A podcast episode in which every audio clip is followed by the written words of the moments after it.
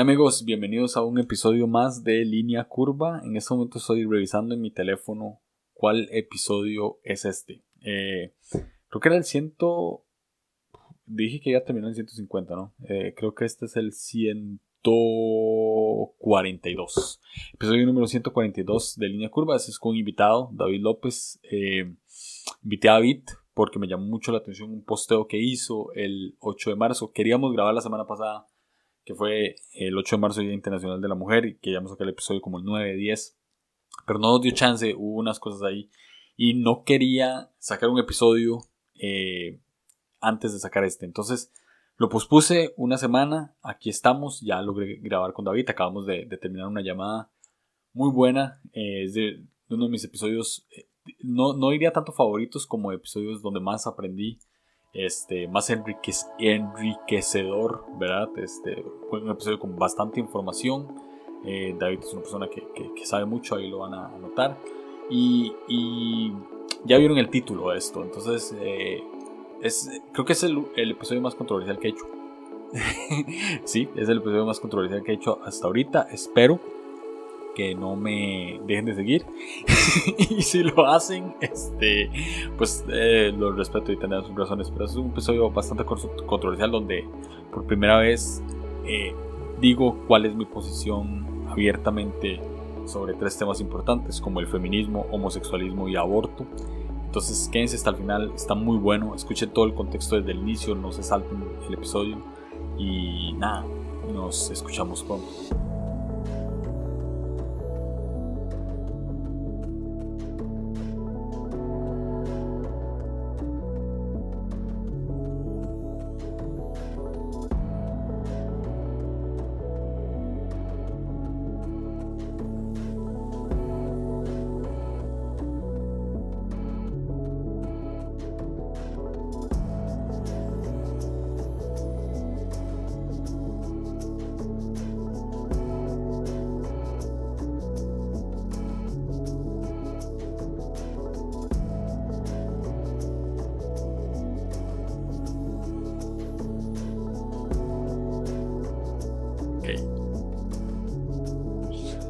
David López. Bienvenido a Línea Curva por primera vez. ¿Cómo estás, Bye? ¿Qué onda, bro? Muy bien, muy bien. Contento de estar acá contigo. primera vez. Este, esto es un, es un logro porque dije, como inicio de, de esta temporada hasta la quinta temporada, y dije como que no iba a traer a nadie nuevo porque siempre que hablo con alguien nuevo, o me pongo nervioso, o no sé qué decir, ¿verdad? Como que no hay confianza. Entonces empecé a traer a los mismos, empecé a traer a los mismos de siempre, ¿verdad? Yesaya, Benjamín, Sam. Con Benjamín no he logrado grabar, pero fijo va a estar. Jonás, Rick, siempre lo mismo de siempre. Leo, siempre lo mismo de siempre, porque es como, como que ya empezamos a decir estupideces y ya nos entendemos. Pero eh, quería hablar con vos, compartimos un grupo de WhatsApp. y, y, es regla que todas las personas que han estado en ese grupo de WhatsApp estén aquí y ya solo faltaba vos. Entonces, este, contanos un poco de vos. Eh, ¿qué, ¿qué, edad tenés? ¿Te puedo calcular? A ver, calcúlale. 38. Se te fueron nada más 5. 33. ¿33? No. No. Sí, sí, sí, sí, sí. Me, he comido demasiado rápido la vida. Sí, no, eso son las, la barba y, y tenés como dos canas aquí, como en esta parte de aquí. Ya, y aquí estoy, y aquí estoy canosón. He, estado pensando si me la pinto, pero de repente digo la pereza de estarla pintando siempre. No, no, no, de ahí se va, va a estar sola. Eh. Ahí va, ahí va sola, ahí va sola. Este, tenés hijos, ¿no? Tengo dos niñas, dos princesitas, una de cuatro años y una de dos años. Cool, cool. ¿Estás casado hace cuánto? Hace mm, nueve años. Nueve. ¿Te casaste joven? 24, 23, 24. 25 me casé. ah, ok, este año cumplís 34. este, año este, año, este año cumplimos nueve años de casados y cumplo 34 años. Sí, de hecho, de hecho, me casé en el mismo mes que cumpleaños. Ah, doble regalo. Cinco, días después de mi cumpleaños me casé. Cool. Eh, yo también me casé a los 25 y ahorita acabo de pensar que cuando tenga 34, o sea que es dentro de cuatro años, voy a tener nueve años de casados. Entonces, no parece, ¿no? O sea, es como, a los 35 tener 10 años de casados, ya es como... Ya es mucho. Sí, sí, sí, sí. Este, ¿A qué te dedicas? Eh, no sé, sos, sos, pastor? No. Eh, sí. Sí. Soy, soy, soy pastor en, en, una comunidad de, de, fe que fundaron mis papás, que se llama CDO Iglesia, aquí en la ciudad. Ah, okay. Y ahí he estado de manera eh, involucrada activamente los últimos 12 años de mi vida. Y ya en la parte pastoral los últimos seis años y ya en la cuestión como de visión y todo este rollo más eh, como con, con, la responsabilidad del rumbo de la iglesia en los últimos tres, cuatro años. Ok, estás en, en Guanajuato, ¿cierto? Ajá, sí, sí, sí, el estado de Guanajuato en la ciudad de San Francisco se llama. Es una ciudad pequeña que es parte del área metropolitana de León. Ok, ¿y le vas a León o no? Claro, claro que sí, le voy a León. O sea, al final de cuentas, de, de, soccer, de soccer sé muy poquito. Ok, ok, ok. le voy a León, aunque no sé quiénes son sus jugadores. Eh, ya te iba a decir, porque hay, hay, un jugador tico que estaba en León. Sí, sí, sí. Veo, veo las finales, eso sí. Cuando llegan a la final, los sí, como siempre. Me los partidos, me emociono, grito gol. y a veces no me doy cuenta que fue el otro equipo y digo, ah, no, la cagué. muy bien, muy bien. Este, hay, hay, un jugador tico en León y lo, y lo, lo pasaron a Monterrey. O sea, como que lo prestaron y salió, y salió con Monterrey. No, porque Leo va con Tigres. Entonces, mm. Tigres y Monterrey, una pequeña clase de fútbol. Tigres y Monterrey son, son, son enemigos. Son rivales. Son rivales y, y pasaron a, a, a, este muchacho, Joel Campbell, a Monterrey y quedó campeón. Entonces, León dejó ir una pieza. Ya Nada más digo, o sea, si te vas de León, también León está dejando ir una pieza, entonces no, si sea. este, entonces sos hijo, sos hijo de pastor. Eh, sí, soy, soy, soy, un HDP. Exactamente, y eso iba a decir, y en, el, en, todos los sentidos. En todos los sentidos, porque, porque eh, los hijos de pastor como que nunca caen bien, ¿no? o sea, digo, no sé, o sea, eh, es, se rumora se rumora. Siempre son rebeldes. La, la, mayoría, o sea, fíjate que yo casi todos los que he conocido sí hemos tenido nuestra, nuestra etapa o nuestro momento eh, de rebeldía intensa. Y creo que tiene que ver, ¿no? Con cómo, cómo funciona el sistema eclesial eh, que te llega a este punto de, de querer estar en contra de lo que hacen tus papás. Yo creo que todos en algún momento, y bueno, de hecho desde la psicología, mi lado nerd, eh, es normal querer llevarle la contra a tus papás porque es como la emancipación cuando te ves como un individuo. Y creo que al ser hijos de pastores, llevarle la contra a tu papá es pues ser un rebelde total, ¿no? O sea, si tu papá enseña y tu mamá enseñan eh, a, a, vivir bajo altos estándares morales, bajo altos estándares puritanos, pues ser lo contrario es ser un desmadre. Entonces creo que, creo que muchos atravesamos ese momento de rebeldía en mayor o menor medida. Creo que a mí todavía no se me quita, pero ahí seguimos. Ok. Eh, sí te iba a preguntar como, eh, porque siempre me llama la atención que siempre los hijos de pastor tienen como una etapa muy rebelde, ¿verdad? En las que hacen un montón de desmadre, pero siempre terminan muchos de ellos, no todos, pero, pero muchos siempre terminan, a pesar de su etapa rebelde, siendo pastores y llevando a la congregación. ¿Cuál crees que es la motivación detrás de eso? Híjole, yo te puedo hablar de mi parte, ¿no? Al menos yo, yo algo que me, que me, he dado cuenta en, en los últimos años y especialmente eh, cuando empecé a ir al psicólogo, me di cuenta de que muchas de las razones por las que yo comencé el camino del pastorado fue por la búsqueda de la aprobación de mis papás. O sea, eh, claro que siento una vocación y una pasión, pero creo que la alimenté por esa búsqueda de aprobación, porque así como siento pasión por el pastorado, también siento pasión por la música. De hecho, yo estudié música, estudié producción musical y estudié composición musical, pero aunque tengo también esa pasión, creo que me fui más por la pastoral, por esta, e, este deseo que hay de, de, quiero, quiero su aprobación, quiero, quiero agradarlos, quiero que se sientan orgullosos de mí. Y platicando con algunos amigos que también son hijos de pastores, creo que, creo que esa es una de las razones por las que muchos abrazamos la vocación, aunque pocos lo aceptamos porque obviamente está mal visto decir que eres pastor por eso, no tienes que decir que eres pastor porque Dios te llamó y porque tuviste un encuentro y porque hubo una voz que escuchaste que te dijo que lo hicieras. Em, pero al menos de mi parte eh, fue esa, ¿no? Yo, yo creo que, que, que, ese fue el principal impulso. Y ya cuando fui consciente, pues ya habían pasado bastantes años donde me había dado cuenta que me gustaba lo que hacía. Mm, sin, sin, sin, importar cuál hubiera sido la motivación que me llevó ahí, me gustaba estar en medio de, de la formación o la creación de comunidades espirituales. Ya. Ah, aún así, a veces como que esa, e, esa parte como que sigue, ¿no? Esa parte, porque tus papás siguen siendo tus papás pastores. Claro. Y vos seguís siendo un HDP y querés, este, querés en cierto sentido a veces tomar la contraria. Siento yo, yo, en mi caso es todo lo contrario, porque mi familia se considera a sí misma atea entonces, cuando todo el mundo le... Sí, o sea, mientras a vos te enseñaban a creer en Dios, a mí me enseñaban a no creer en Dios.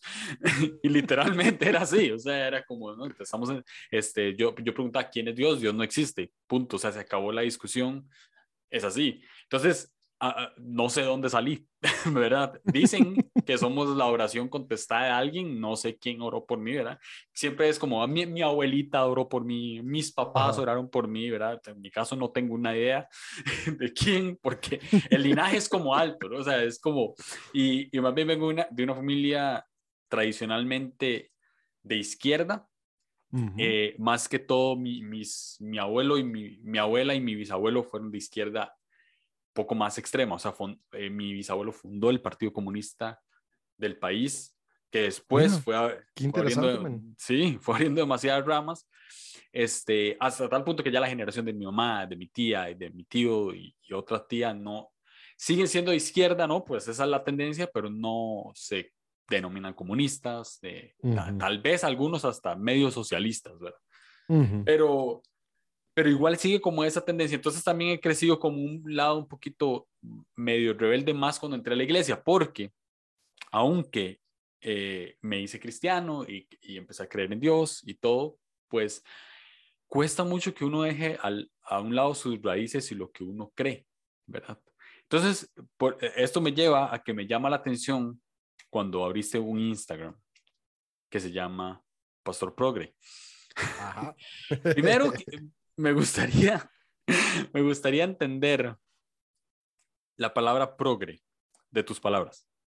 Sí, fíjate, e-, eso es interesante y más con lo que me platicas del contexto de tu, de tu familia, especialmente tus abuelos que fundaron un partido comunista, porque en, Latinoamérica la palabra, bueno, no sé en otros lados, ¿va? De nuevo, hablo de, lo que conozco, la palabra progresista en ocasiones se, se, tiende a identificar con el lado de la izquierda política. Ya. Eh, pero en la espiritualidad no tiene que ver con la izquierda política, aunque ciertamente hay algunas inclinaciones por las cuales, si vamos a hablar de política, nos inclinamos más por eh, candidatos de izquierda, por las cuestiones de, del el respeto a las libertades individuales. Eh, el progresismo dentro de la espiritualidad tiene que ver con, con un movimiento que le da una prioridad más grande a las enseñanzas de Jesús de Nazaret por encima de los dogmas y doctrinas. Entonces, el, progresismo cristiano se, su premisa o su eje central es el gran mandamiento, ¿no? De amar a Dios, amar a las personas, amarte a ti mismo. Y sobre eso debe de girar todo lo demás.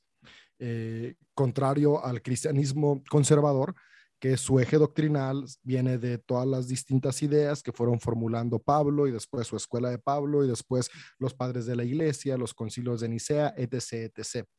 Entonces, se, denomina progresista porque una de las premisas de esta eh, como espiritualidad es que el ser humano va cambiando. Jesús vino a recordarnos, hay una, hay una frase que se utiliza mucho en el movimiento progresista, es, les fue dicho, pero ahora yo les digo. Porque lo que, lo, que, lo que entendemos con esta parte es, en algún momento les funcionó eso, pero hoy en día ya no funciona. Y creemos que se les fue dicho, pero yo, yo, les digo, debe aplicarse a la espiritualidad todo el tiempo, porque el ser humano va cambiando, la cultura va cambiando, la sociedad va cambiando, y querer mantener ideas arcaicas y, y, que desde la idealización son ideas de la iglesia primitiva, pero si somos honestos, son ideas de la iglesia del siglo XVIII, ideas de la iglesia de hace 50 años, ni siquiera son tan antiguas. pero, pero la idealización es mantenerse, no cambiar, por eso se llama conservadurismo, porque lo que sirve es no cambiar. Y el progresismo es, ok, fue dicho, pero ahora yo les digo, sí, antes fue así, tal vez funcionó en su momento, incluso fue necesario y hay muchas cosas que ayudaron, pero el día de hoy, seguirlo viendo de esa manera es más dañino que constructivo. Entonces, mm. e, esa es la premisa de la espiritualidad progresista, poder estar analizando, poder estar abriéndonos al pensamiento crítico, al, libre pensamiento, de analizar cada doctrina, cada dogma, cada enseñanza, de ver que sea constructiva y no nada más sea algo que seguimos porque sí. Y si no está construyendo, pues reformularlo, ¿no? Y recordar que siempre las reformulaciones vienen desde siendo progresista cristiano, desde el fundamento del Maestro Jesús, que fue la virtud del amor. Entonces, eh, eh, eh, cuando me pongo como pastor proge, por ahí voy, ¿no? Hace tiempo hice un, un episodio, creo que fue casi de los últimos que grabé, que se llama Jesús Progresista, y, y, de repente tuve, tuve algunas críticas de personas que no lo escuchaban porque pensaban que estaba hablando como Jesús fundador de un partido comunista o Jesús fundador de un partido socialista. Es como de, no, no, no, espérate, escúchalo y después ya puedes darme tu crítica, porque hablo de mucho, pero casi no toco la política, porque al final de cuentas, las, las enseñanzas de Jesús no tienen un tinte político para nuestros días, tienen un tinte muy social, muy de mi relación con las personas. Y aunque ciertamente yo cuando voy a votar busco el candidato que vea más por la libertad individual de las personas, pues al final de cuentas, ¿no? Eh, me doy cuenta que ninguno lo va a cumplir como tal, ¿no? Y ahí ya sería meternos a rollos muy intensos y raros. ¿Has sentido cierta opresión de parte de la gente un poquito más conservadora digo, no, no, no solamente por tu manera de pensar, sino por tu manera de ser, que al final eh, se refleja mucho nuestra manera de pensar con nuestra manera de ser. Entonces, ¿has sentido como cierta opresión de, de este ma está, como, decimos en Costa Rica, MFT, que es como miando fuera del tarro, o sea, está, ¿verdad? Muy mal. Este, cuando sentís esa, eh, eh, esa, esa crítica, por decirlo así, o esa ese rechazo, ¿verdad? Este, te sentís en cierto sentido como que, o a veces pensás que puedes estar del lado incorrecto, o más bien te dan ganas como de decir, eh, voy a seguir, voy a seguir jodiendo. Creo que nunca me he sentido del lado incorrecto y no sé si eso es bueno o malo. pero, pero, a final de cuentas, eh, creo, creo que es parte de, cómo se va condicionando nuestro cuerpo, ¿no? Hay, ciertos condicionamientos que, nos vamos acostumbrando a reacciones, a sentimientos y emociones y, la verdad es que crecer como, como hijo de pastor te hace crecer con cierto rechazo general, porque al final de cuentas e, es tonto, ¿no? Pero es parte de la naturaleza humana el egoísmo y la envidia es un reflejo del egoísmo. Entonces, todos envidian al hijo del pastor porque sí, sea, también yo siempre lo he reconocido en, en, público, en, tanto en mis sermones como en los podcasts, sí tenemos privilegios. Y, sí es verdad. Pero lo que yo digo es, todos se fijan en los privilegios y muy pocos se fijan en la chinga que tienes que tener diario todos los días de la semana, que se, que se compensa un poquito con ese privilegio, ¿no? Como el privilegio de poder meter tus papitas al auditorio. Nadie las puede meter, pero tú eres el hijo del pastor y las metes, ¿no? o el privilegio de que te puedes ir a la oficina de tu papá a ver la tele, por ejemplo. Eso no me tocó a mí, pero ahora sí ya le toca a mis hijas, ¿no? Si mis hijas van a la iglesia, ya se pueden ir a mi oficina y ver doctora juguetes en lugar de estar en...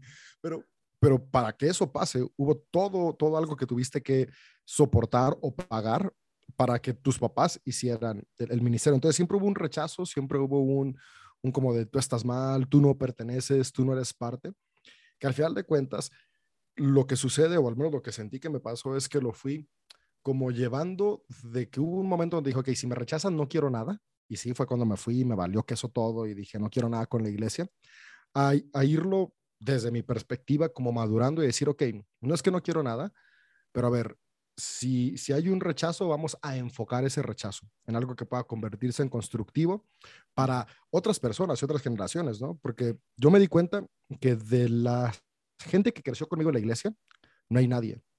O sea, yo, yo hoy, hoy no puedo decirte, esta persona que creció conmigo, hay algunos que estuvieron arriba, otros que estuvieron abajo, pero de los amigos que yo tenía en la iglesia, nadie está involucrado en la espiritualidad cristiana. De con los que crecieron con mi hermana, podría contarte con una mano cuántos están. Y de los que crecieron con mi hermano también, podría contarlos con una mano. Entonces yo me di cuenta, pues las nuevas generaciones que crecen ahí, no se quedan. Algo hay de haber ahí, ¿no? Y, empecé con esta búsqueda de qué está pasando y fue cuando me involucré mucho en el movimiento woke de la iglesia, conocido como el relevante en Latinoamérica. Y, desde ahí, desde ahí comencé a ser el rebelde, porque no nada más mi papá es pastor, mi abuelo también es pastor. y mi abuelo es pastor súper funda. O sea, pentecostal fundamentalista, así a más no poder. Eh, donde todo es malo, la música que no sea cristiana, programas de televisión. Es más, él, le llamaba a la tele la caja del diablo. Em, los peinados, yo de niño solo podía peinarme todo para atrás o de ladito, porque cualquier otro peinado era de Satanás. Eh, entonces, eh, eh, cuando yo, yo veo esta cultura súper fundamentalista, mi primera forma fue decir, a ver, tiene que haber otra forma diferente. Cuando veo iglesias más conectadas con la cultura, digo, ah, como que por aquí va, ¿no? Y, desde ahí ya era el rebelde, ¿no? Porque si la iglesia era súper fundamentalista y de repente es como de, puedes subir sin corbata a, la plataforma y es como, ¿y eso qué onda, no? Y, no tienes que usar el velo para entrar a la, iglesia si eres mujer y puedes usar pantalón sin ningún problema y no pasa nada si vas a la fiesta de tu amigo que no es cristiano y, y puedes acompañar a tu familia al bautizo, aunque sea en la expresión de nuestros hermanos católicos. Es como que por ahí comenzó toda esta onda de ideas progresistas que en su momento no sabía que eran ideas progresistas para, para el rollo pero que, que empezaban a generar un rechazo, pero que mí había una convicción de que era importante poder transformar nuestro pensamiento, porque el pensamiento fundamentalista a mí me había hecho odiar la iglesia, a mis hermanos los hizo odiar la iglesia y a una generación completa la hizo odiar la iglesia. Y, y, no solamente eso, ya desde un pensamiento más crítico, ese pensamiento fundamentalista destruyó familias completas. Entonces yo dije, ah, si, si puedo contribuir algo, y, y si soy muy honesto, en este momento sí tenía un complejo mesiánico muy grande.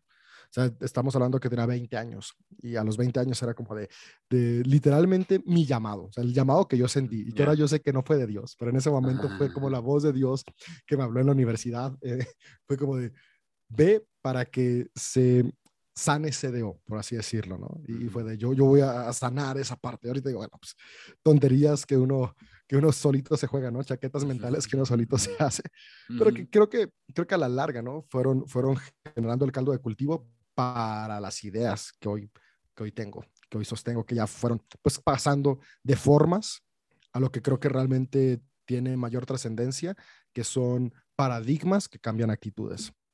¿Cuál es el, el mejor fruto que has visto de eso?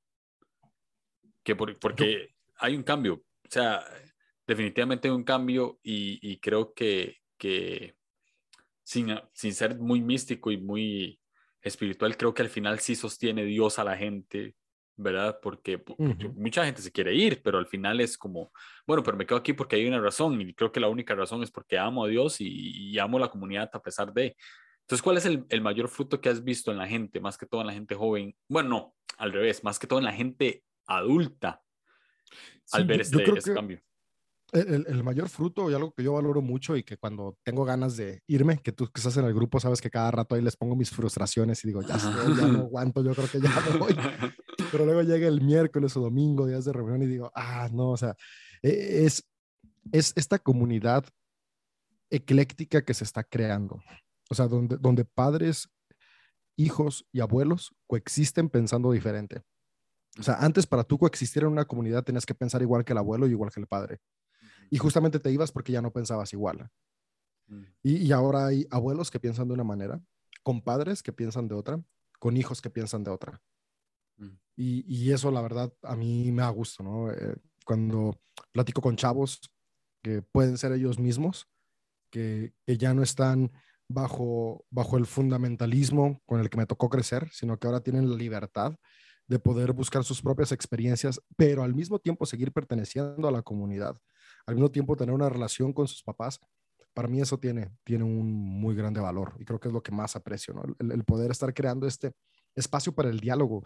Em, algo que me gusta mucho es personas a veces se me acercan por mis publicaciones, como las de un pastor progre, y me dicen, oye, si vamos a CDO tenemos que creer así, porque la neta no creemos así.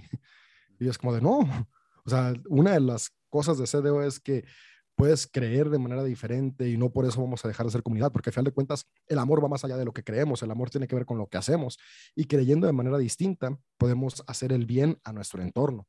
Y, y, personas como, ah, qué alivio, qué bueno, ¿no? O sea, entonces yo puedo seguir creyendo esto, otro y seguir siendo parte de CDO. Claro que sí, Y, y, creo que esa es una de las cosas que también me gusta mucho, ¿no? Que personas puedan saber que no tienen que cambiar sus creencias para pertenecer al CDO que se está transformando, sino que ellos pueden mantener sus creencias que tal vez fueron parte de CDO hace años, pero que, que se siguen aceptando y abrazando y no juzgando el día de hoy.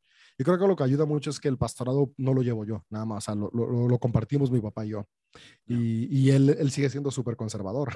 mi papá, es, o sea, eh, les, creo que les mandé una, una, un video ahí al grupo. Hubo hace poco una marcha de oración y, y mi papá oró por el matrimonio de la familia original. Yeah.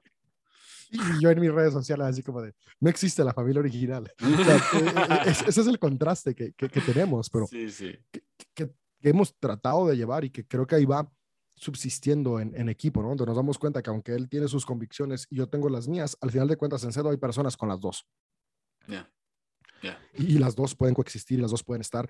Y, y, lo que sí hemos buscado mucho ahí es no condenar ninguna de las dos, ¿no? Por ejemplo, aunque mi papá cree eh, en el matrimonio únicamente entre, entre hombre y mujer, jamás dice en sus sermones que es condenable el matrimonio entre personas del mismo sexo. Y, y aunque yo creo en el matrimonio eh, igualitario con personas del mismo sexo, en mis sermones tampoco ataco a los que no están a favor de este tipo de matrimonios, ¿no? No digo, hey, ustedes anticuados, ustedes legalistas. No, no, no. Es, buscamos mucho esta vía del respeto y creo que eso es algo que valoro, que, que se ha ido creando de, de, una manera muy orgánica en esta combinación de pensamientos. Yeah. Algo que me gusta mucho, eh, a mí me pasó, yo, yo viví un tiempo antes de, casarme y un poquito de tiempo cuando me casé, viví con una señora que sigue siendo amiga mía y es mi mentora y puedo decir que es mi pastora con total libertad, que tiene unos un poquito más de 70 años. Y empecé a vivir con ella, ella es hiper conservadora y llegó, empezó a haber un tiempo en el que por supuesto no, no estaba muy de acuerdo conmigo en prácticamente nada de lo que yo creía, ¿no?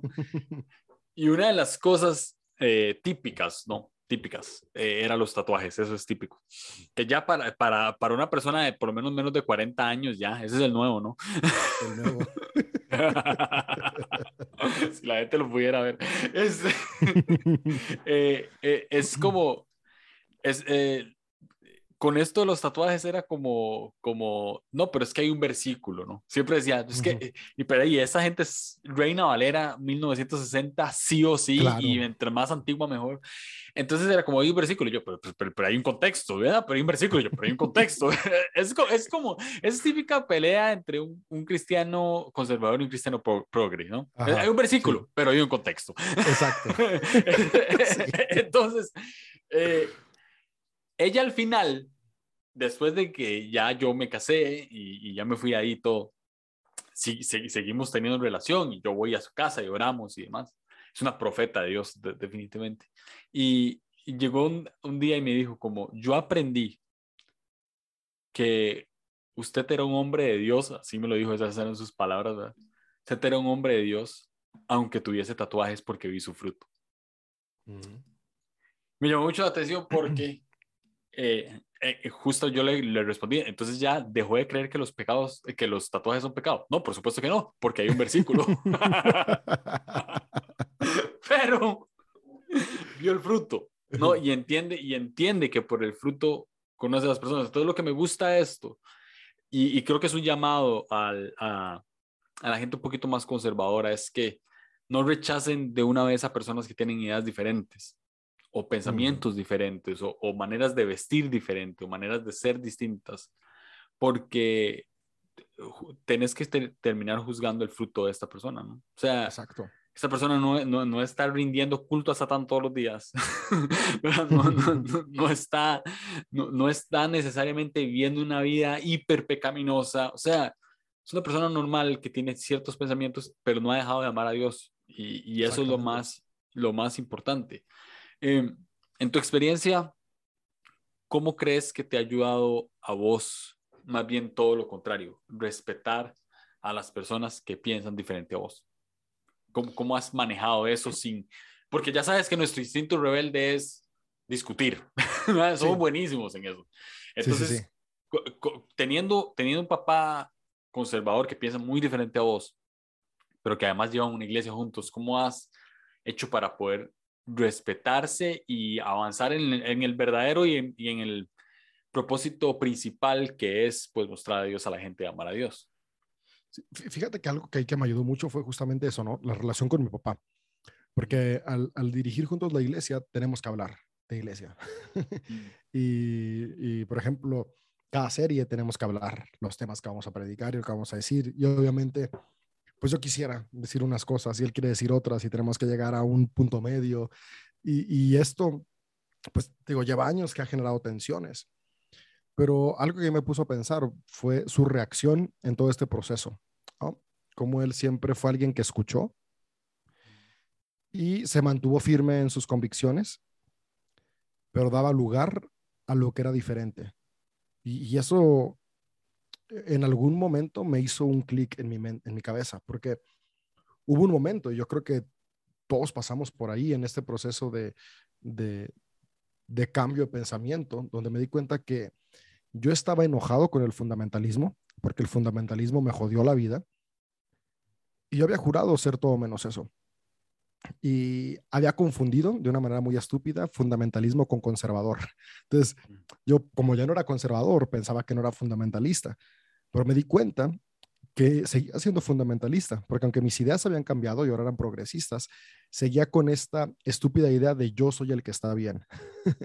y, tienes que pensar como yo, y si no piensas como yo, estás mal. Y, y, recuerdo que en alguna de las peleas acaloradas, porque hubo varias así discusiones muy intensas, hubo un día donde sí me quedé pensando como de, creo que estoy cayendo en lo mismo que critiqué. Por mucho tiempo critiqué a la gente que a fuerzas quería que pensaras igual y ahora yo quiero que los demás a fuerzas piensen igual. Y a partir de ahí, la verdad, lo hablé con mi terapeuta y le dije, oye, estoy con este rollo y, y empecé a hacer meditaciones conscientes. O sea, eh, para mí la, la, meditación ha sido fundamental en, en, mi vida y empecé a hacer meditaciones conscientes para poder aprender a reconocer la verdad en cada persona. Hay una parábola que cuenta eh, Siddhartha Gautama eh, y, esta parábola es, hay, hay, cinco ciegos alrededor de un elefante y uno está agarrando la pata, otro está agarrando la trompa, otro está agarrando la oreja, otro está agarrando la cola y cada uno de ellos dice, oh, el elefante es como un tronco, es el que está agarrando la pata y, el que tiene la no, no, no, no, el elefante es como una mantarraya. Dice, no, estás mal, el elefante es como una serpiente. No, el elefante es como, como la cola de un zorro. Y al final de cuentas, todos estaban diciendo una parte de la verdad, pero era la pequeña experiencia que tenían. Entonces, e, en momentos de meditación, analizando el comportamiento de, de mi papá en nuestras tensiones teológicas, doctrinales y culturales sobre la iglesia, pues llegué a este punto, ¿no? Él, él ve la oreja y yo veo la pata. y hay alguien más que ve la nariz, y hay alguien más que ve el estómago. Y, entonces no puedo cerrarme a una sola manera de, de pensar y de ver. Y, ese proceso me llevó a, a, un, a, una disciplina, porque es una disciplina, men, todavía. Hay, hay, días que la neta se me, se me sube y digo, no, todos están mal. Pero tengo que regresar al no, no, no. Desde mi concepto ciego, que solamente ve la pata, están mal, pero tengo que recordar que la espiritualidad, que la vida, que todo en general es más grande que mi vista. Por lo tanto, la vista de alguien más o el tacto de alguien más o la percepción de alguien más también es válida. Entonces, el aprendizaje que he tenido es eso, ¿no? En medio de las diferencias hay verdades que podemos aprender. Y, así como, como públicamente digo que, que aprendo de otras religiones, que me considero interreligioso y ecuménico, más, más bien interreligioso, también he aprendido a convertirme ecuménico. Porque un día me dijo, ok, si estoy abrazando herramientas del budismo, como la meditación, o también la meditación shifu de los eh, musulmanes, eh, si estoy abrazando técnicas de desarrollo personal eh, de la mística judía, como la Kabbalah, pero, pero estoy rechazando herramientas que hay con mis hermanos conservadores. Entonces dije, a ver, ¿qué, qué, herramientas puedo retomar de mis hermanos católicos, de mis hermanos ortodoxos, de mis hermanos bautistas, de mis hermanos pentecostales? Y, y darme cuenta que sí, aunque tienen un montón de cosas que me parecen dañinas, en medio de todo eso hay algo que también puede contribuir a mi espiritualidad o que puede contribuir a la espiritualidad de alguien más. Entonces, eh, creo que ese ha sido, ha sido uno de los, de los aprendizajes más grandes que he tenido, ¿no? Darme cuenta que en todos hay un poco de verdad, en todos hay bastante humanidad, y en todos hay un poco de verdad. Porque si creemos en una divinidad omnipresente, entonces al convertirnos en fundamentalistas estamos negando su omnipresencia y la estamos reduciendo a nuestra caja de pensamiento. Pero si es omnipresente, entonces tengo que abrirme la caja y darme cuenta que en medio de las diferencias hay pequeñas verdades que nos pueden unir. Y al final de cuentas, las más importantes para mí son aquellas que nos llevan a actuar con amor para ver cambios realmente importantes, ¿no? Que son los cambios en las actitudes hacia quienes nos rodean. No. Bueno, eso me, gustó mucho la, la parábola del elefante y los ratones de Marte. Los hombres ciegos. Los hombres ciegos. No sé por qué pensé en ratones. no sé dónde salió eso, pero lo voy a contar con ratones. Pues es, que, es que, es que hay, una conexión entre el elefante y el ratón. Sí, ¿verdad? Sí. Esta es, esta los es hombres de, ciegos. De los hombres ciegos y el elefante. Muy bien. Eh, quiero tocar tres temas. Viene. Que, que creo que nos, eh, nos, nos, puede hacer gente que nos deje seguir. siempre, siempre, que todos... es, es, extraño, pero cada, que me invitan a platicar con alguien sale la frase, ¿no? Puede que nos dejen de seguir. Yo puede que nos dejen de seguir. este, pero, pero me quería tocar estos temas desde hace mucho en el podcast. Eh, yo siempre en el podcast he sido muy transparente, he sido muy sincero en lo que creo, como lo creo, pero nunca he comunicado todo lo que creo. Y este, este, este podcast está, me acordé hace poco que está en una plataforma eh, bastante conservadora. sí. Que espero que no me lo quiten. Puede ser, no sé. Pero eh, siempre he sido muy sincero y, y, he querido tocar estos tres temas de alguna manera. Honestamente no los he tocado porque no he sabido cómo abordarlos. Mira, porque no solo me quiero sentar aquí y decir lo que creo y por qué lo creo y listo, sino que me hubiese gustado abordarlos, pero quiero tocarlos con vos porque, porque creo que, que, que es parte como de lo que has estado hablando y demás. Y el primero es, me llamó la, la atención, ese fue el posteo por el cual dijo, voy a invitar a Esteban a mi podcast. es algo que he creído yo. Dice, Jesús fue feminista. Publicaste el 8 de marzo. Eh, nosotros íbamos a grabar el 9 de marzo y yo quería que esta entrevista saliera en esa semana, pero no lo logramos. Igual todos los días es 8 de marzo, entonces aquí estamos. y Jesús fue feminista. ¿Por qué? Pues porque, aunque el término feminismo es un término reciente, es un término, estamos hablando del siglo XVIII eh, aproximadamente, 1792, finales de, los 700, principios de los 800, cuando comenzaron esta eh, lucha por la validación de los derechos de la mujer en, eh, eh, el, deseo, la búsqueda de la equidad de género ha estado presente en el ser humano por milenios.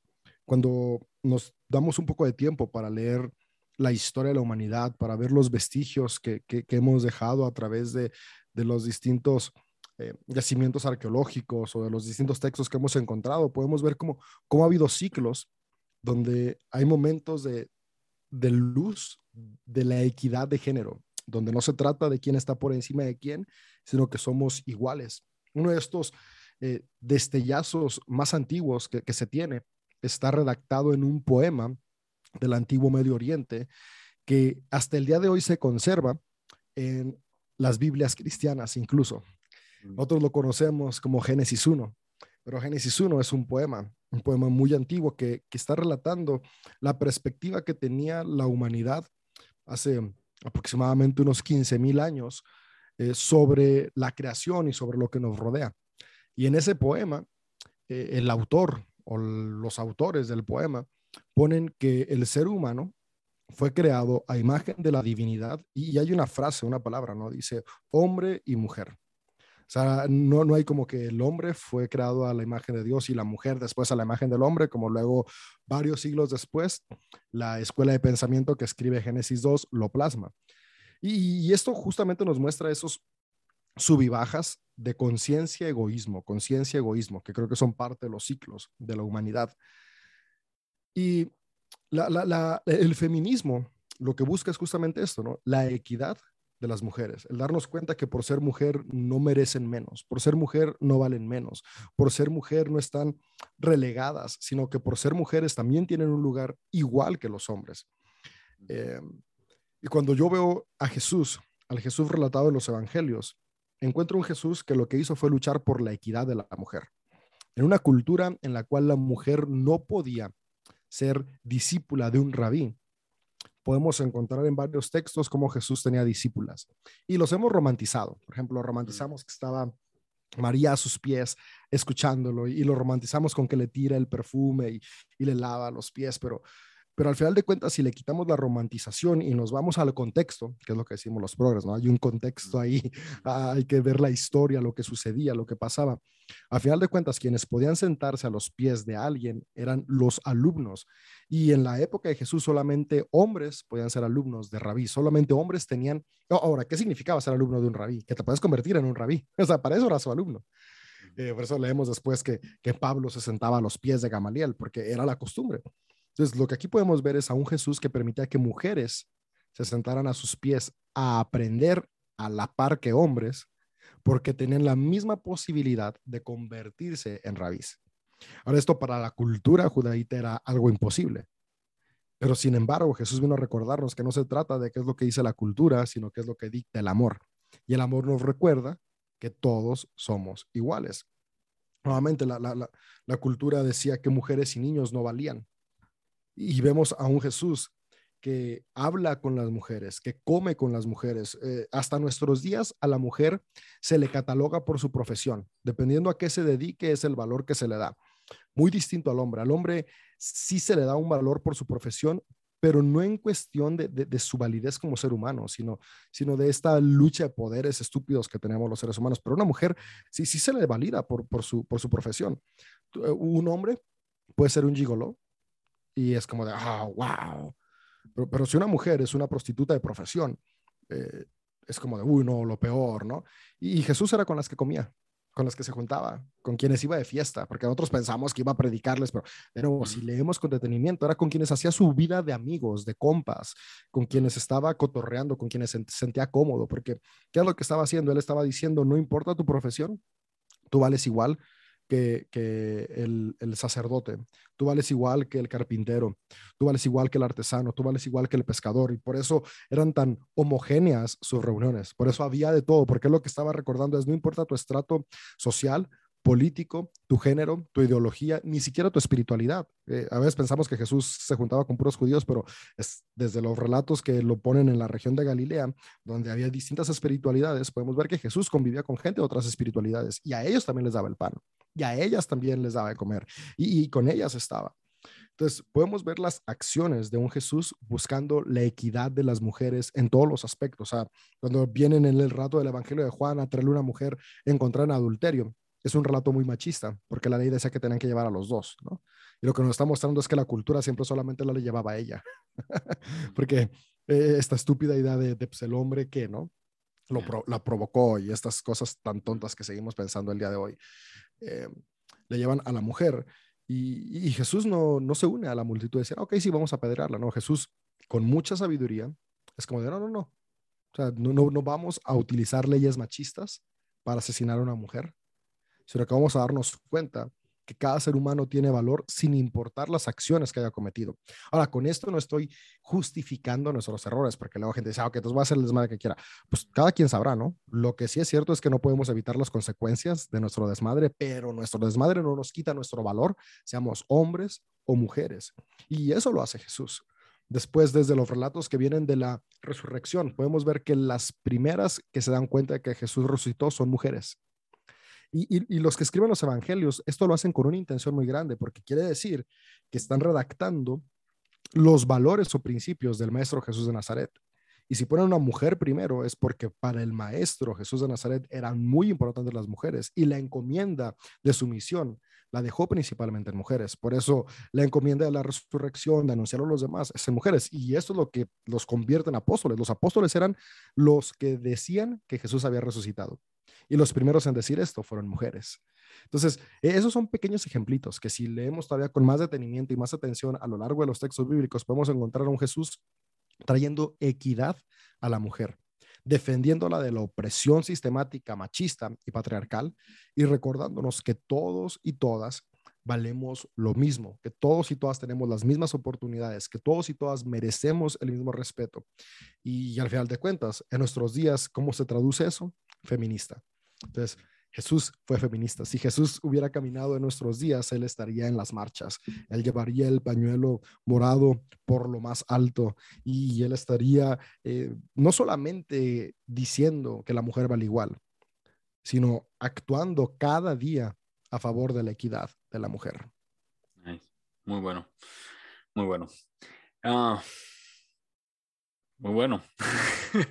Viene el otro tema, homosexualismo. Ese me encanta. Ese no lo he tocado. Eh, es más fácil, en cierto sentido, es más fácil tocar el feminismo, ¿no? Siento. Claro.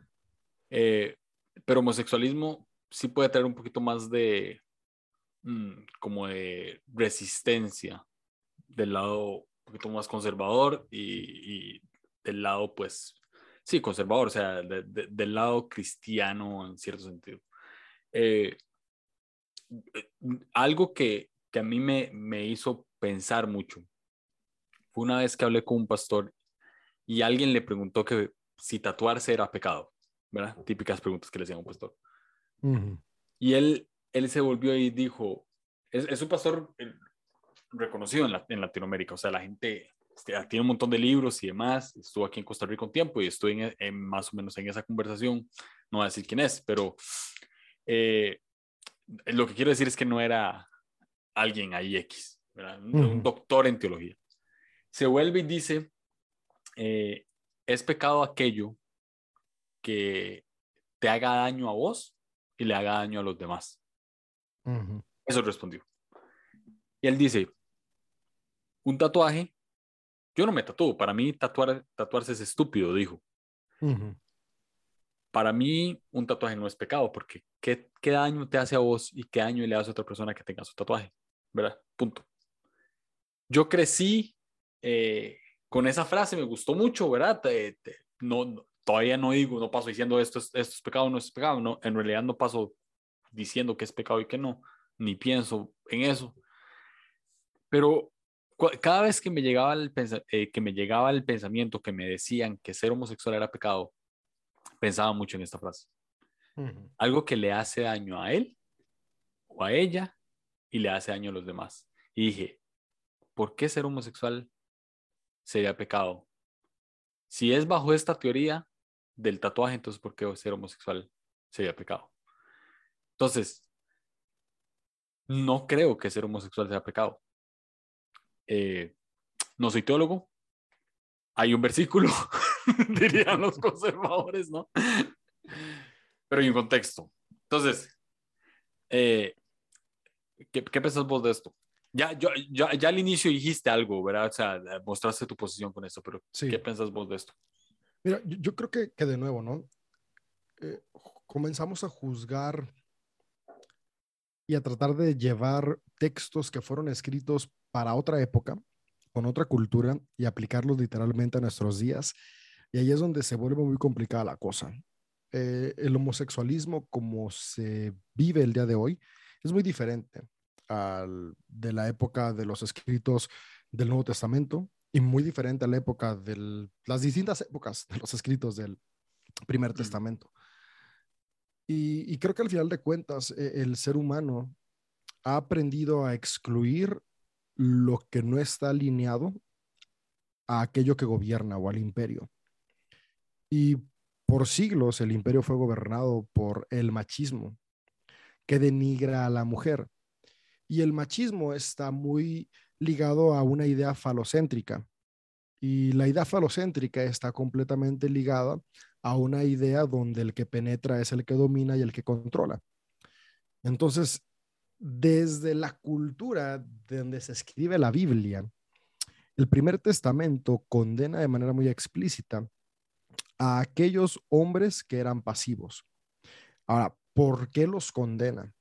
Los condena porque es escrito en una cultura falocéntrica donde al final de cuentas el macho que penetra es el que manda, por lo tanto, todo lo que no sea eso no vale, no cuenta y no tiene lugar. Así como las mujeres no valían, no contaban y no tenían lugar. Entonces, era condenable porque era como tú que naciste con la posibilidad de estar gobernando, tú que naciste con la posibilidad de estar por encima, te denigras y te rebajas a ser como una mujer. Entonces, eso claro que no está bien, eso tacha, condenémoslo. Ahora, hoy en nuestros días, sabemos que hombre y mujer valemos igual. Si utilizamos ese mismo criterio, pues no tiene absolutamente nada de pérdida de valor que alguien decida actuar de manera diferente, porque el paradigma ya cambió. La cosa es que no nos damos oportunidad de hacer ese pensamiento. Lo, que te decía que una de las premisas del progresismo es, les fue dicho, pero ahora les digo, no, no nos damos tiempo de hacer ese trabajo mental y teológico de por qué fue dicho y cómo puede decirse ahora, buscando que el eje se mantenga siempre bajo la virtud del amor. Ahora, aún con esto, en los textos bíblicos del primer testamento podemos encontrar muchas normativas para una nación en específico. La cosa es que luego nos vendieron la idea de que somos el Israel espiritual y no la creímos y lo que digo es, o sea, nos agarramos todo, pero a ver, yo, yo lo que les digo a, cuando se me ponen amigos, a pastores, a, que estamos acá, le voy a quedar, a ver, a ver, vamos a agarrarla pues, junta la circuncisión, compa. Ya, ya fue a que... ok, sí, sí, me parece la pero...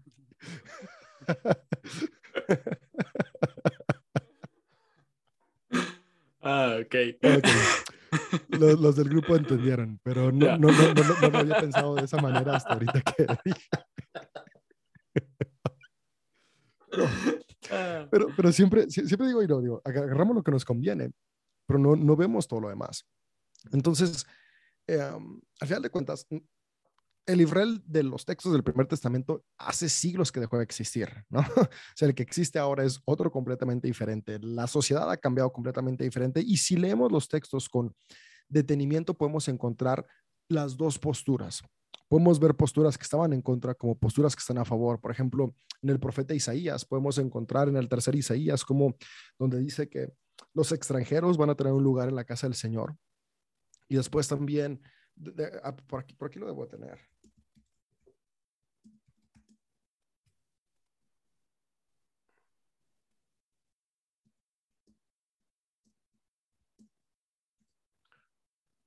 Así, es Isaías 56, donde habla sobre estos extranjeros que van a tener lugar en la casa. Después los eunucos que no tienen descendencia también tendrán un lugar en la casa del Señor y el Señor les dará algo, una descendencia más importante que aquella que hubieran tenido si no hubieran sido eunucos. Ahora, cuando leemos eunuco, creemos en el eunuco que se nos enseñó en la escuelita dominical, que es este guardián de las princesas o el consejero del rey.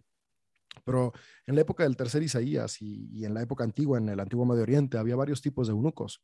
Estaban los eunucos de guerra, estaban los eunucos eh, porque eran quienes cuidaban a, la reina, a las princesas, los eunucos que tenían lugares políticos importantes para que no se sublevaran contra el rey, y estaban también los eunucos por decisión, que eran los conocidos como doble espíritu. Isaías está hablando que los eunucos con doble espíritu por decisión propia tienen un lugar en la casa del Señor. Mm. Eh, y, cuando, no, cuando no vemos estas diferencias de eunucos y, lo leemos todo nada más con nuestra traducción Reina Valera 1960 o Reina Valera 1909, eh, luego, luego nos vamos a, no darnos cuenta de esos tintes y esbozos donde estamos viendo que, para algunas personas que conectaban con la espiritualidad, incluso la judaíta del segundo templo o, la judaíta eh, de la escuela de Esdras o de la escuela de, de, Josías, que es la, la escuela deuteronomista, eh, también había un espacio y un lugar para personas que tenían una identidad sexual diferente. De hecho, dentro del judaísmo, se, se acepta y se perciben distintos identidades sexuales, no nada más hombre y mujer, y, tiene su palabra cada una y tiene su especificación cada una, y no son mal vistas como son mal vistas por el puritanismo cristiano. Entonces, creo que, que la falta de una lectura honesta con contexto de los textos bíblicos nos ha llevado a un sesgo puritano cultural convertirlo voluntad divina. Y creo que ese es el peor error. Si leemos la historia del siervo, el centurión, esa ha sido muy sonada. Y muchos pastores han tratado de refutarle, decir, no, no, no, no, no, pero ok, si la leemos en griego koiné, desde el contexto y el concepto que se está presentando por el autor, podemos ver que Jesús lo que sanó fue el amante del centurión y no al siervo del centurión. Lo que quiere decir que Jesús no tenía ningún inconveniente en obrar por igual con hombres, mujeres, homosexuales, niños, porque para él todos y todas tienen el mismo valor.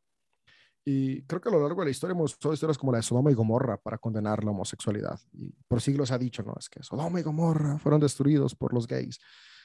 O sea, de nuevo, falta de lectura, de comprensión. Leemos desde el sesgo dogmático. O sea, Sodoma y Gomorra fueron destruidos por su maldad. Ahora, el sesgo puritano nos ha dicho que la homosexualidad es maldad. ¿Por qué? Pues porque a alguien puritano se le ocurrió decir esto. Pero cuando leemos a los otros autores, podemos ver que todos están refiriendo a, la falta de hospitalidad. O sea, la razón por la que Sodoma y Gomorra fue destruido fue, fue, por falta de hospitalidad, no por preferencias sexuales. Entonces, ya cuando vamos leyendo y vamos dándonos cuenta, podemos ver cómo al final de cuentas los textos bíblicos tienen las dos posturas. Pero si buscamos cuál es la postura más alineada a las actitudes de Jesús y la más alineada al amor, podemos darnos cuenta que la inclusión es la más cercana. Ahora, hay un pasaje de Pablo que dice, ah, déjame te, digo cuál es, que los homosexuales no, no heredarán el reino de los cielos. Está en Romanos 6 o 8, por ahí. Sí, está. Primera Corintios. Ah, Primera Corintios. Soy malísimo con la Biblia. también en Romanos lo, lo, lo menciona. Está en Josué. ¿Eh? Está en Josué Pablo. Sí, sí, sí. y, y, por ejemplo, ¿no? Tenemos a, en esta carta de Primera Corintios, que sí es de las Paulinas, por cierto, porque hay, hay varias que, que no son de Pablo, que luego se las atribuyen y nada que ver. Pero dice, mm, verso 8, ¿no saben que los injustos no van a heredar el reino de los cielos? No se equivoquen. Ni los fornicarios, ni los idólatras, ni los adultos, ni los afeminados, ni los que se echan con hombres, ni los ladrones, ni los ávaros, ni los borrachos, ni los maldicientes, bla, bla, bla, bla, bla. Ahora aquí, la palabra que viene, que se traduce después como afeminados, y que después en versiones más modernas se pone homosexual, que no estaba, es una palabra que es arsenokai, y esta palabra lo que significa es blando o débil. Mm. Ahora, a alguien se le ocurrió decir que los homosexuales son blandos y débiles, pero eso es, de nuevo, un sesgo puritano. Si leemos aquí lo que está hablando, está hablando de fornicación, de adulterio, está hablando de ladrones, de borrachos, de ávaros, de maldicientes, está hablando de faltas de carácter. Entonces, lo, lo, que, lo que el autor estaba diciendo es que cuando tú eres blando, es decir, que no tienes un carácter firme, no heredas el reino de los cielos. O sea, el reino de los cielos es aquí y ahora, en esta tierra. O sea, no heredas la, la, bueno, para Pablo sí era en el más allá, ¿no? Pero, pero para Jesús era el aquí y ahora. Y lo que, lo que Jesús decía del reino de los cielos es, sí, si tú eres alguien de un corazón blando, no puedes disfrutar los beneficios de vivir con un carácter correcto, un carácter sano. Entonces, ahí nunca estaba hablando de afeminados ni de homosexuales. Estaba hablando de blandeza de carácter. Pero las traducciones a voluntad para justificar nuestros dogmas heteropatriarcales, machistas, eh, legalistas, fundamentalistas, pues ponen palabras a su gusto, modifican cosas a su gusto y el día de hoy llega el pastor que tal vez no sabe esto porque en el seminario no se lo enseñaron, lo enseña y, tiene la convicción, o sea, porque tiene la convicción, pero lo tiene porque alguien ahí quiso poner algo de manera intencional para segregar a alguien yendo completamente contra el corazón de Jesús. Mm. Y, y, después, aún, y yo esto lo digo y lo sostengo, aún si ahí sí dijera la palabra afeminado o la palabra gay, la palabra homosexual, que Pablo hubiera tenido una visión al 2022 y dijera, en el 2022 van a decir homosexual, ahí pongamos homosexual, aunque la tuviera. Si Pablo dice que el homosexual no entre en el reino de los cielos. Pero Jesús dice que él vino para incluirnos a todos. ¿Quién tiene que tener más peso si somos seguidores de Jesús? ¿Pablo o Jesús? Jesús, el problema que yo veo en el cristianismo es que por siglos ha basado sus doctrinas, sus dogmas, su manera de comportarse, su cultura en lo que enseñó Pablo por encima de lo que enseñó Jesús. Y creo que ahí es cuando nos desviamos y, se nos ve el rollo, porque pues Pablo, aunque hizo algo admirable y aunque hizo cosas muy increíbles, al final de cuentas seguía manteniendo este concepto de imperio en todas sus enseñanzas. Y Jesús tenía todo lo contrario, el concepto de un reino de justicia, de paz, de inclusión. Entonces, todo esto para qué es? Para decir que al final de cuentas en el amor hay cabida para todos. Y si Dios es amor y en el amor todos caben, los gays caben. ahí está la comunidad LGBTQI más, ¿no? Todos tenemos un lugar. ¿Por qué? Porque todos tenemos la capacidad de amar y ser amados. Amén. Amén a eso. Muy bueno.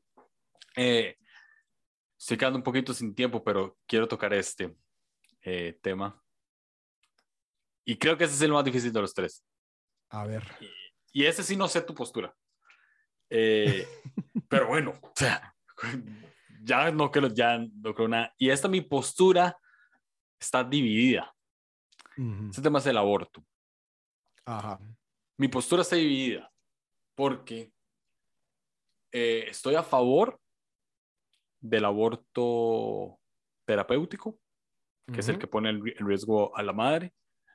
Estoy a favor en el, al aborto en caso de violación. eh, Todavía, todavía me cuesta estar a favor del aborto. Ahí es donde estoy un poquito dividido y quiero entender a la, al movimiento, ¿no? Eh, al movimiento feminista que, que lo persigue. Todavía me está costando el aborto que aprobaron en Colombia, por ejemplo, que es, creo que después de los cinco, cinco o seis meses. Ese es el que me cuesta un poquito más. Me gustaría saber cuál es tu posición con esto. Y aquí, hay, y aquí entra un tema ¿verdad? Porque se habla, una vez escuché a alguien decir, yo soy cristiano, no puedo estar a favor del aborto, ¿verdad? Y yo dije, qué madre, porque yo soy cristiano y estoy a favor del aborto. y sí me sentí como un poco, ¿verdad? Como, y pues, pues yo soy cristiano y estoy a favor del aborto en estos casos. Me gustaría saber tu posición, si la querés decir, si no, todo bien. ¿Y qué pensás del tema al respecto? ¿Y, y cómo crees que un cristiano se va a comportar ante estos temas? Creo que es un tema muy complicado porque cada caso es una propia historia. Y, uno de los problemas que tenemos los seres humanos, y especialmente el cristiano, es que somos dualistas. Y, todo lo vemos como A o B, blanco, negro.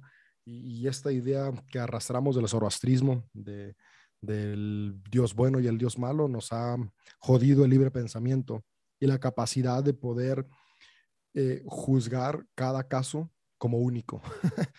Eh, yo, en, en, la cuestión del aborto, yo me promulgo como proelección. Okay. Yo estoy a favor de que cada mujer puede elegir. Y esto no significa que todas las mujeres van a elegir ir a abortar.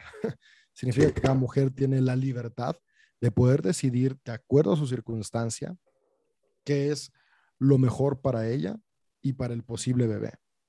Mm. Eh, entonces, yo, yo esa es mi, mi, postura. Mi postura es la proelección y yo creo que la mejor manera de contribuir a la vida, porque, porque yo estoy de acuerdo en esta parte, o sea, yo sí creo que hay muchos abortos que podrían evitarse, es a través de la educación sexual.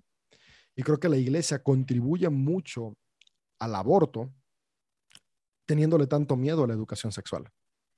Creo que si somos honestos, muchos abortos suceden dentro de familias conservadoras porque se vive con tabús. Y como están llenos de tabús, no hay, no hay educación, no hay libertad. El ser humano, algo que, que, no, no logramos aceptar es que tenemos impulsos animales. y como nos creemos la joya de la corona de la creación de dioses, no, nosotros no.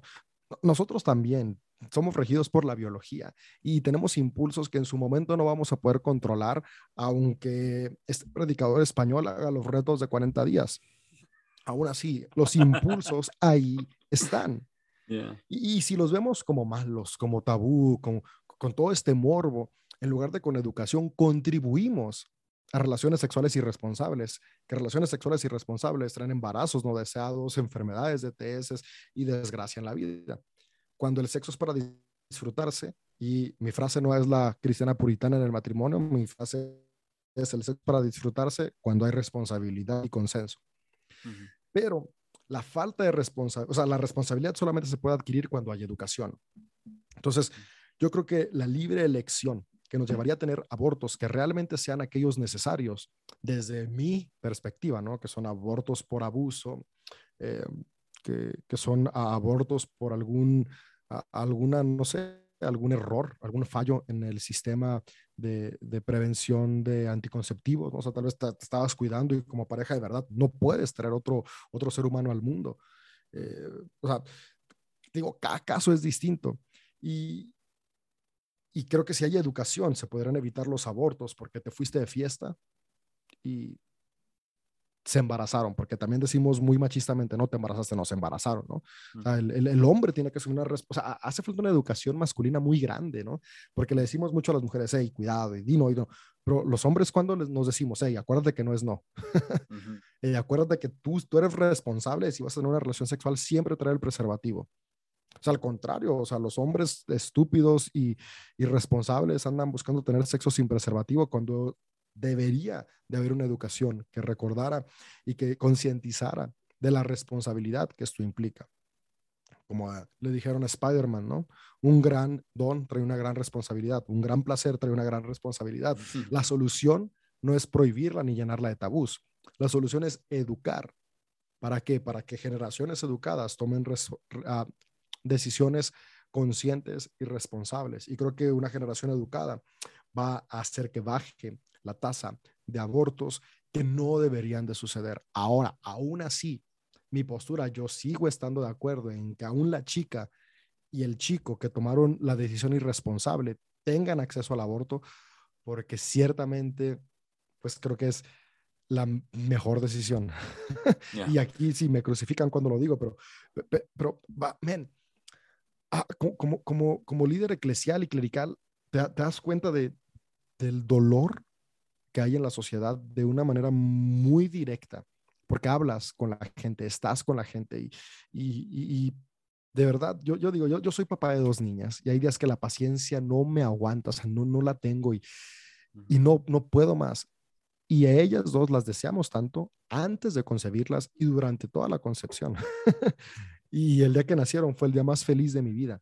aún así hay días que siento que no puedo con las emociones. ¿Te imaginas la carga emocional de un bebé que no lo estaban planeando. Durante toda la concepción fue rechazado. Nace y hay rechazo.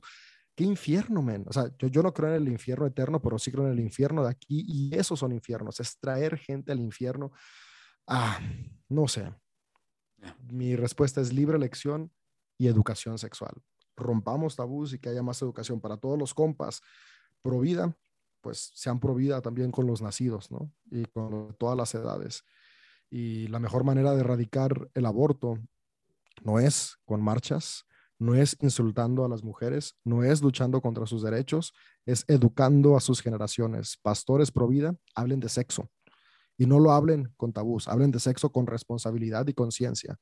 Seamos honestos con nuestros impulsos y responsables con lo que hacemos con ellos. Eso creo que es lo que podría aportar. Esto último que dijiste me, me, gustó mucho, me recordó eh, hace poco escuché un audiolibro y, digo aquí escuché, no leí. Estoy en contra de la gente que dice que ha leído 200 libros y fueron audiolibros en 1.5. No me venga con tramas. Leí, ah, leo. Oí. Yo oí. oí, leo. Lozano. Oí. este, oí un audiolibro de Rob Bell que se llama Sex God. Muy bueno. Y y él habla de una parte donde dice que no somos ni animales, pero tampoco somos ángeles. Entonces dice, no podemos actuar como animales, donde nos apareamos todos con todos, hacemos un desmadre, pero tampoco podemos actuar como ángeles en el que evitamos nuestros impulsos. ¿verdad? El animal no controla sus impulsos, el ángel reprime sus impulsos. No somos ninguno de esos dos. Entonces, esto que dijiste, la responsabilidad es eso, ¿verdad? Somos humanos que tenemos que actuar de manera responsable ante esto. Eh, también creo que, que hombres, en cierto sentido, opinar sobre aborto cuesta siendo hombre, ¿verdad? Y, y, además creo que no, eh, nuestra voz, por más que, que, vos y yo pensemos algo, al final deciden ellas y, claro, y, 100%. Y, nuestra voz realmente cuando eh, eh, sí me da un poco de cólera en los parlamentos, ¿no? En las asambleas legislativas, cuando cuando se tiene que tomar la decisión del aborto hay 30 más, ¿verdad? O sea, 30 hombres, 35 hombres y, 15 mujeres o 10 mujeres, porque siempre son menos. y, y, todos están ahí decidiendo si se debe abortar o no. No, deberían de agarrar las 10 mujeres y decidir eso. O sea, creo que es algo que, que ellas lo tienen que decir, no nosotros. Este, nosotros podemos opinar desde, desde, afuera en cierto sentido, ¿verdad? Eh, pues con tu pareja puedes opinar, pero al final la decisión es de ella. Entonces creo que tu postura me gusta mucho, ¿no? O sea, y es cierto, cada caso es, es, es diferente. Es único, y, es único, sí.